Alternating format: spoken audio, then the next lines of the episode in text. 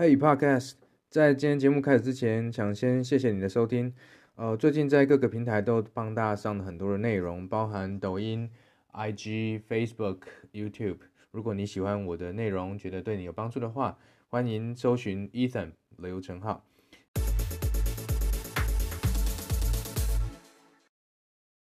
你有一个创业的想法，可是它到底可不可行？你需要先去做验证。那群众募资就是一个好的市场验证的方法。但是群众募资成功不代表创业成功。因为群众募资成功只是一个产品的成功，但是一个公司要营运，它需要不断的有成功的产品跟收入。对，所以这两件事不太能混混为一谈。比如说群募早期最成功的一家公司叫 Pebble，它做那个智慧手表，就是可以收 email 啊，哈，发简讯通知在手表上。可是它现在也倒了，也没听过这个。对，因为它从那个产品成功第一代、第二代之后，后面就没有了。因为它 run 公司不一定能够一直创新嘛。然后对于公司里面要做的很多管理，你想想看，我固定成本，我没。产品我还是得花这些钱，我又不能一天到晚 day off 解雇员工，对啊，所以这个是两回事。可是至少你先把资金筹措足了，你的营运有个底了，我 run 一年两年，我就算失败了，我也学习到了东西，而且我不会负债。我觉得这很重要。对于创业者来说，呃，因为很多的年轻的创业者会想说啊，我自己拿我钱或者爸妈钱，反正去投嘛。第二个，我在工作的时候不领薪水。好啊，做完之后还欠一堆钱，可能我还跟银行融资什么的，那那都会造成你说这个失败之后，你要再爬起来的那个时程会拉得很长，或者造成周遭人的一些困扰。嗯，对，所以现阶段虽然我一整天都在谈创业了，可是我从来不鼓励人家创业。我跟你说，你也需要蛮多准备的。对，你创业就是要准备这些，弄好了，OK，好，我觉得可以。对对对，一步一步来，这样。嗯，产品跟产品之间它可以组合运用，但这一定要有一个概念，就是用途，就到底使用者用了你这个产品，它会用在哪一些不同的情境，你才去考虑主产品跟它的配件。比如说，原本你是想做行李箱，现在变成工具箱，可是是谁会需要一个这样的工具箱？艺术创作者嘛？对。那艺术创作者会花一万块来买这个，还是说他有没有这一万块来买这个？然后有，我目前遇到的来买好像也不是艺术创作者，也不是，就喜欢然后就买。对，我也搞不清楚到底是怎么。OK，对这一点，其实我们如果还有其时间可以再聊，就是说你的目标对象是谁？呃，一般的行销理论会告诉你说，你要先锁定一个 target audience，TA 叫目标市场。目标市场。对，目标市场。哦，这个是一般的行销理论会叫你这样做。可是啊。往往我们会发现，你锁定的那个目标市场不如你想象的那样。这个是要怎么锁定比较？对，所以你只能逐步逐步的去测试，就小规模、小规模去测试。而现在你从行李箱改到工具箱，可是这个工具箱到底大家是买去做什么的？这是可以去了解的。嗯，我觉得你有一个很大的优势，就是在社群上面。你现在的主频道其实在 IG 嘛？对，因为。IG 的追随者那个 follower 是最多嘛，然后粉那个 FB 它四百多人，没得。对，除除了这个原因以外，还有一点很大是受众不一样。在 FB 上面的人跟在 IG 上面的人是不一样，是不同一群人。年龄层已经我已经感觉到区分了。对，年龄层是一个区分，还有他们期待在不同的社群平台上频道上面看到的东西是不同的。嗯，怎么说？我们用。实体世界的空间来做比喻就知道，其实社群平台就好像我们现在在交流一样，所以 Facebook 就像在你家客厅，里面就是放一些亲子啊、生活啊，哈，那很平常这些东西嘛。大家期待是看到这个嘛？可是 IG 是吗？IG 不是。你应该看王美嘛，或是对 IG 像是一个艺廊，视觉冲击的东西。对，视觉冲击的，或者像一个咖啡厅，大家正在跑趴的去旅游拍美照的，它它东西必须要美。它不美，不能活在 IG，真的，但是不兼容于 IG 里面的人的，对。好，还有一个叫抖音嘛，TikTok，大家应该有听过嘛。抖音就像夜店嘛，其实里面就是就是在很嗨的嘛，很瞎的嘛，然后就是没有逻辑的嘛。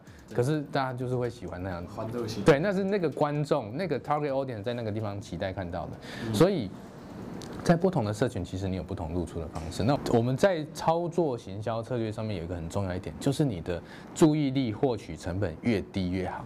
注意力因为广告的重点是什么？让人家看见嘛。对，让人家看见，让人家看见的成本越低越好，最好是零，不用钱，人家都看得见就最好。为什么现在的世界大家不印 DM 不发 DM 呢？注意力获取成本很高啊。对啊，因为你不是印出来就有人要看，你 印出来还得请一个人去发啊。对，发完人还被他丢到垃圾桶啊。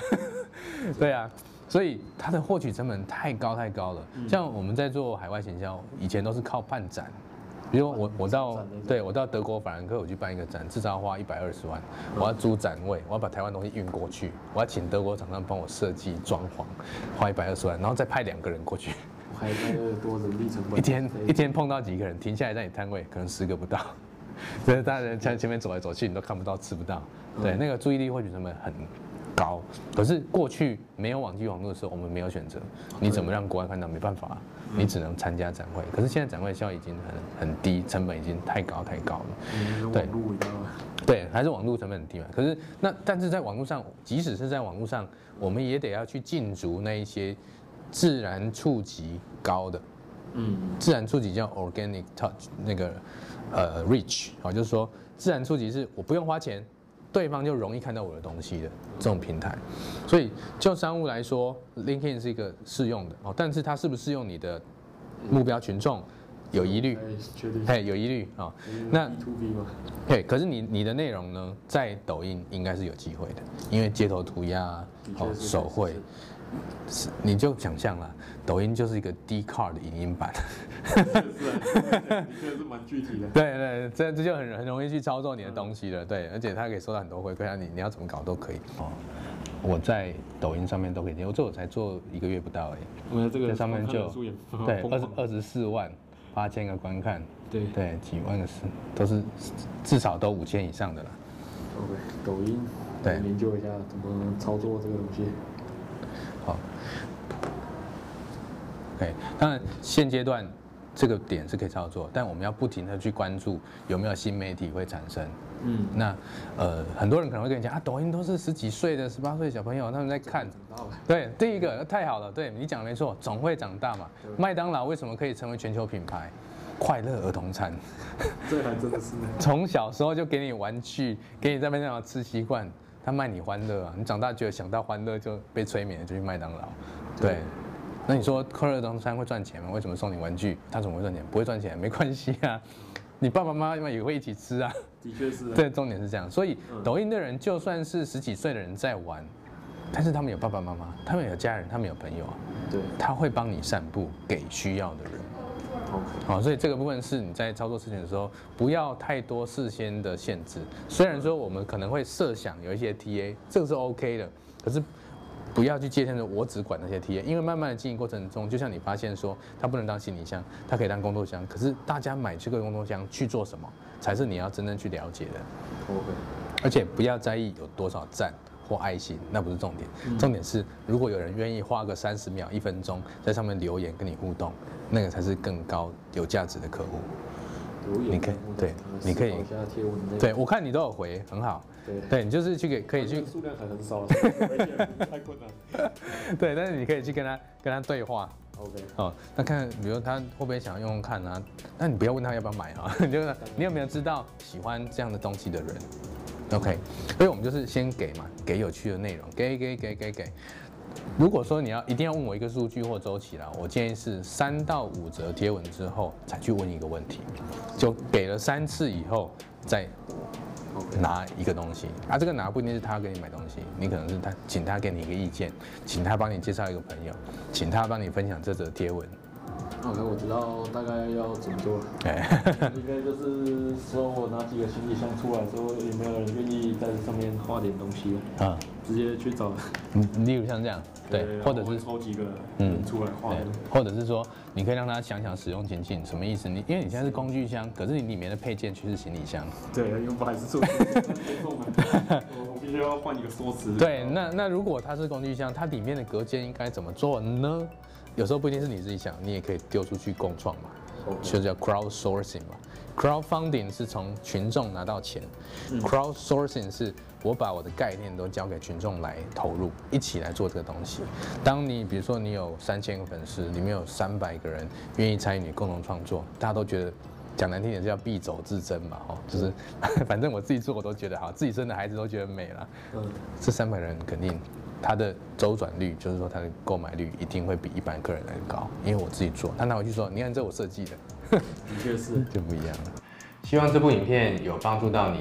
如果你喜欢我们的影片的话也别忘了在下面按赞订阅及留言分享你的感受。谢谢你今天的收听我相信很多人现在才刚开始听 podcast 或许你跟我一样是一边听一边工作或做其他的事情。如果你觉得我的内容对你来说有价值不要忘了订阅并分享给你的朋友。那如果你还想听什么样的内容也欢迎你留言告诉我。祝你有个美好的一天，拜拜。